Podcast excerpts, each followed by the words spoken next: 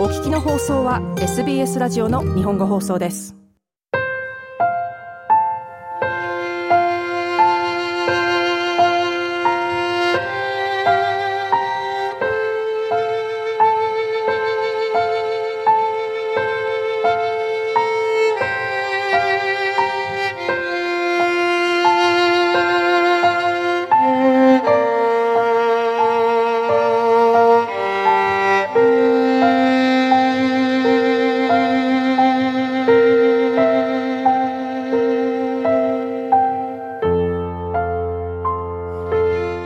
皆様、こんばんは。ビーバーオペラの時間がやってまいりました。プレゼンターの大竹彩子です。お変わりなくお過ごしでしょうか？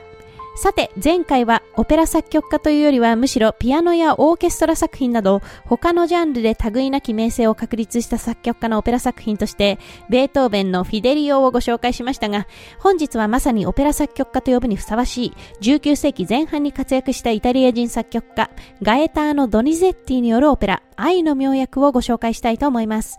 ドニゼッティという作曲家ご存知でしょうか？オペラの世界では非常にスタンダードな作曲家で、作品も本日取り上げます愛の妙薬のほか、ランメルモールのルチア、連帯の娘、ドンパスクワーレ、それからそれぞれに単独作品ですが、まとめて女王三部作と呼ばれることもある、アンナ・ボレーナ、マリア・ストゥワルダ、ロベルト・デベリューなどなど、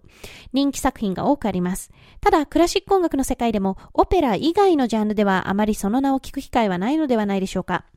そんなドニゼッティですが、未完に終わったものも含めると、なんと生涯で80作近くのオペラを作曲したそうです。オペラは通常2、3時間、長いものですとそれ以上の長さの音楽になりますから、そう考えるとすごい作曲量ですよね。また、これまでにイタリアオペラを代表する作曲家としては、ロッシーニやヴェルディ、プッチーニなどを取り上げましたが、ドニゼッティは時代で言うと、プッチーニより古く、ヴェルディよりも一世代前、ロッシーニと同時期に活躍した作曲家と言えるでしょうか。ちなみに以前、ロッシーニをご紹介した際にも触れたと思いますが、ロッシーニやドニゼッティの時代のイタリアオペラは、ベルカントオペラと呼ばれています。ベルカントとは、美しい歌という意味ですが、専門用語として使われる場合には、基本的にこの時代のイタリアリアの伝統的な声楽歌唱様式のことを指し、息の流れを大切にした滑らかで優美な歌唱、また技巧的であったり装飾的なパッセージが盛り込まれることが多いのも特徴です。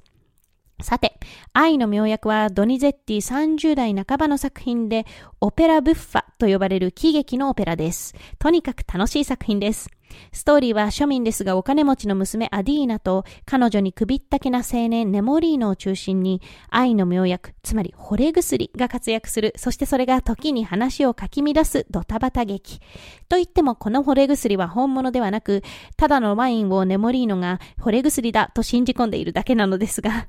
そんな偽惚れ薬をネモリーノに売りつけるドゥルカマーラ博士、またアディーナとの結婚を計画する軍曹ベルコーレなど、他のキャラクターも個性豊かです。そして最初は冴えないネモリーノをなんだか邪険に扱っていたアディーナですが、ネモリーノの優しさと純真さ、自身への深い愛情を改めて感じ、最終的には二人は結ばれ、村全体から祝福を受け幕切れとなります。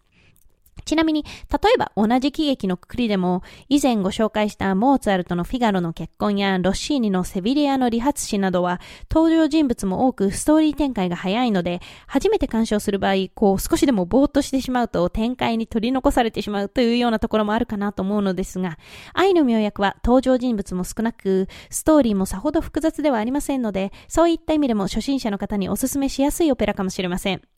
さて、掘り薬と思い込んでワインを飲んだネモリーノが、これでアディーナは自分のものだと強気になって彼女に歌いかける愉快なデュエットなども有名ですが、本日ご紹介するのはネモリーノのアリア、人知れぬ涙です。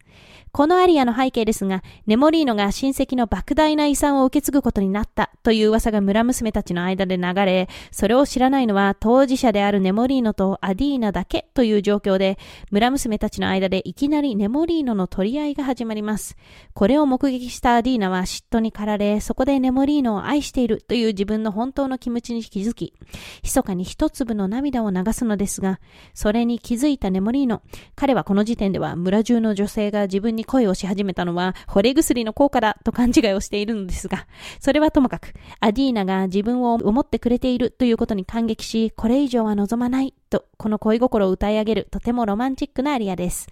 お聴きいただくのは、20世紀半ばに活躍したスウェーデンのテノール、ユッシ・ビョルリングの歌唱で、1940年代の録音を1997年にリマスターしたもの。指揮はニルス・グレビリウス、オーケストラは王立スウェーデン管弦楽団とのことです。では、また来月のビーバオペラでお目にかかりましょう。